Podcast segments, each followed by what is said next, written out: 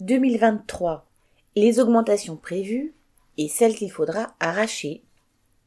La période des fêtes sera suivie de très près par toute une série d'augmentations de prix qui risquent d'aplatir encore un peu plus le porte-monnaie des travailleurs et des classes populaires.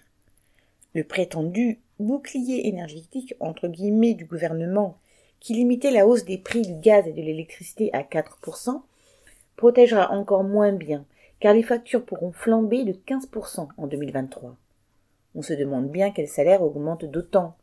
Quant au loyer, ils pourront être relevés jusqu'à 3,5%. Du côté des transports, en plus de la hausse de 11,8% du pass Navigo mensuel des franciliens, il faudra payer les billets, billets TGV 5% de plus en moyenne. Et en février, ce sera au tour des péages d'autoroute d'augmenter de 4,75%, après les 2% de cette année. Et que les sociétés d'autoroute promettent une remise de 30 à 40% pour les trajets réguliers ne fait largement pas le compte. L'année prochaine verra aussi augmenter le tarif des lettres recommandées, plus 8%, ou le tabac, plus 5%, sans compter naturellement l'essentiel, les prix alimentaires, dont tout le monde s'accorde à dire qu'ils flamberont encore davantage. Le gouvernement peut bien calculer une inflation à 6,7% pour 2022.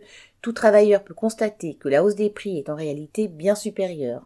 Les hausses déjà programmées pour 2023 ne présagent rien de bon. La fin de cette année a vu des mouvements éclater dans de nombreuses entreprises, petites et grandes, pour réclamer l'augmentation des salaires. En effet, si les travailleurs ne veulent pas s'appauvrir encore davantage, il faudra imposer que ceux-ci, comme les pensions et les allocations, suivent les prix au plus près. Camille Palieri.